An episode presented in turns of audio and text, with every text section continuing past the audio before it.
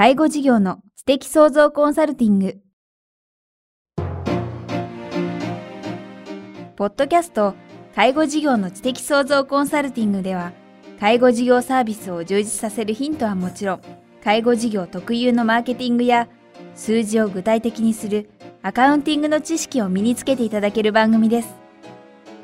番組では脳の専門家である長谷川義也がビジネスにおける脳の使い方もお伝えいたします。このポッドキャストは、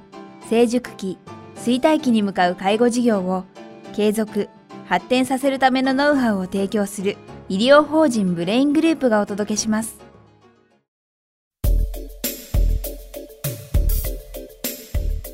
え皆さんこんにちは。介護事業の知的創造コンサルティング。今日は第43回お届けします。長谷川さんよろしくお願いします。よろしくお願いします。さあ、長谷川さん、今日はどんなテーマについてお話をいただけるんでしょうか？今まではですね、介護保険のサービスの中でもですね、主に在宅サービスのお話をしてきたんですね。そうですね。はい。今回からはですね、少し、えー、入所系、介護保険の中でも入所系のお話をしたいと思います。入所系？そうですね。はい。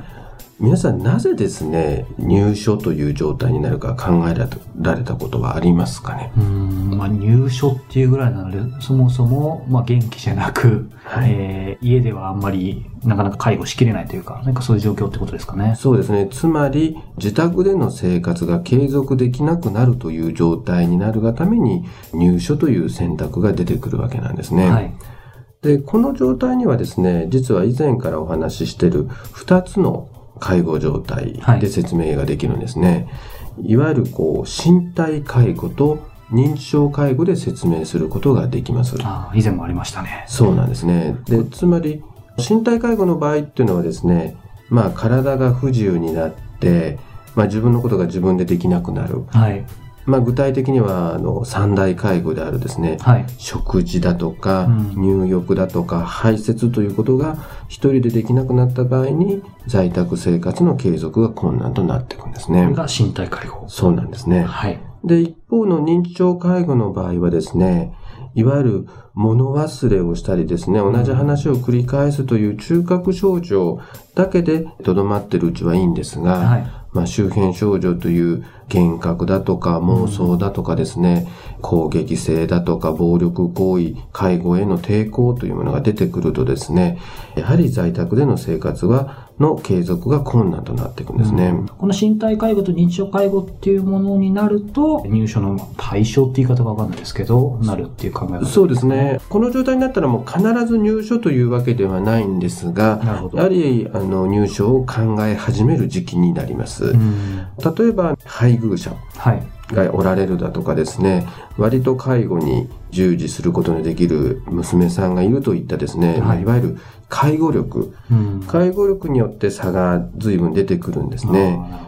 ですから、例えばこう、配偶者さんがもう先に亡くなられてるだとか、はい、子供さんが見えないというような場合はですね、先ほどの身体介護や認知症介護がですね、比較的軽い状態でも、えー、入所せざるを得ないということも出てきます。なるほど。今の長谷川さんがおっしゃったその介護力っていうのは、その介護の対象になれるであろう人の家族とか、その環境というものを、はい、まあ数値化はできないと思うんですけど、はいそういうものを含めて、その介護力その人の、そうですね。ね。ですから、まあ、あの、まあ、一番の介護力の面はやはり、えー、配偶者であり、あとは子供さん、特に子供さんの中でも、なかなかやっぱり男の方はですね、そんなに介護に従事することはできないもんですから、はい、やはり、えー、そういう状況になると、やっぱり娘さんの力っていうのは結構大きくなってきますね。ところで皆さん、あの、入所するって何を意味するかって考えたことはありますかね？何を意味するかですか？割とご家族の方もですね、皆さんこう入所ということをですね、そんな深く考えずに、はっきり申し上げると介護する人にとっては自分が入所するわけじゃないもんですから、変なし自分の親御さんが入るということだから、それほど真剣に考えられてないケースがあるんですが、例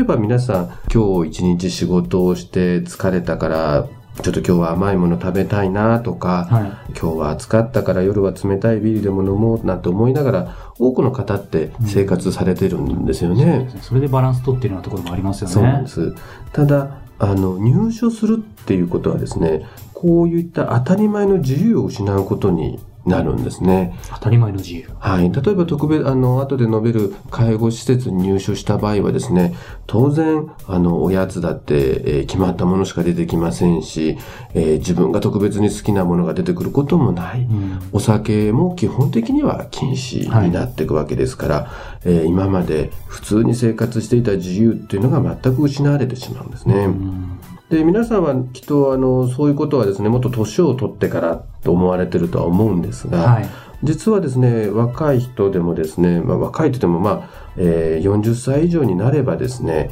まあ誰でもいつでも例えば脳梗塞や脳出血で障害を持つ可能性がありますし、例えば若い方、もっと若い方でもですね、えー、交通事故などの事故でですね、突然障害を持つことはあるわけですから、はい、そうするとですね、誰でも、えー、今まで当たり前と思っていた自由を失ってですね、施設に入らざるを得ないことがあるってことはですね、知っておかれるといいと思います。今、長谷川さんからお聞きしても、私もまだ30代なんですけど、やっぱり30代、40代というと、まあ、下手すると50代ぐらいからようやく親の介護っていうところを考えるのが一般的だと思うんですけど、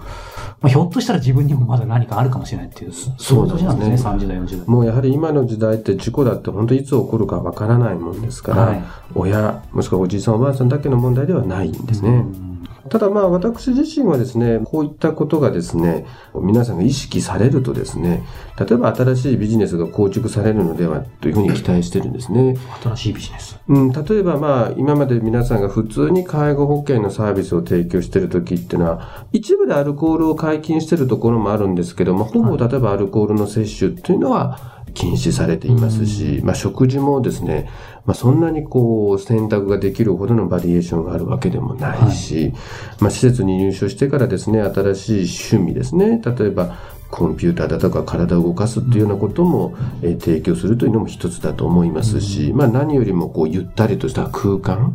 を提供するというようなこともですね、これが全てではないんですが、はい、新しいビジネスのアイデアにはなっていくんではないかと思ってるんですね。うん、ところで早川さん、こう、はい高齢者ってどんなイメージを持っておられますかね？高齢者はい。例えばこう、着るものには無関心で、まあ食べるものって言ったら和食を食べ、なんか演歌が好きみたいなイメージをやっぱり持ってたんですね。はい、ただ、今の段階の世代と言われているような方々が、まあ、あの、病気によって障害を持ったような方々が、まあ、介護サービスを使われ始めているところで我々が改めて見せてお会いしてお話をするとですね、やっぱ食べるものだって洋食好まれるんですよ。で、おしゃれですしね、着てるものも。で、音楽だって演歌だと聴かないんですよね。ジャズ聴くわけですよ。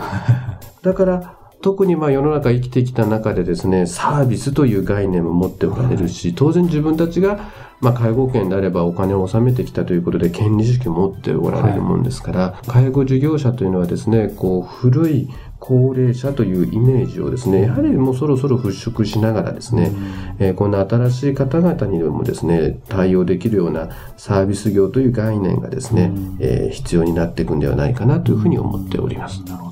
まあ、まさに段階の世代っていうと、アクティブシニアっていう言葉もありますけど、はい、まあ、実際、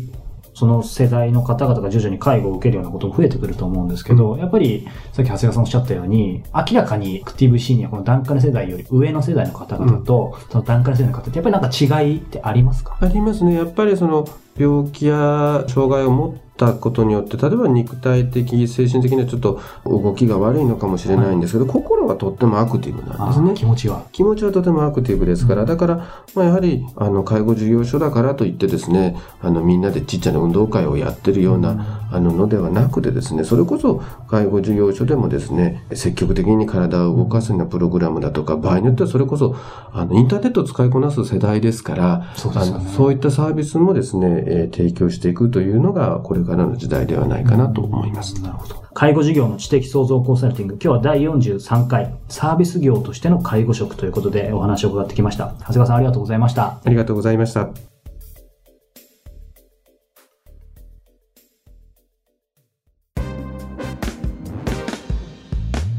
今日のポッドキャストはいかがでしたか？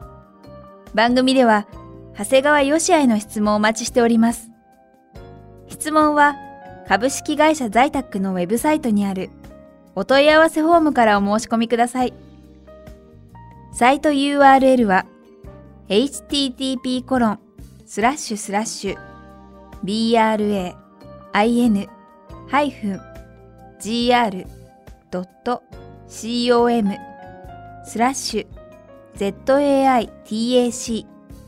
http コロンスラッシュスラッシュ brain-gr.com スラッシュ在宅です。それではまたお耳にかかりましょう。ごきげんよう。さようなら。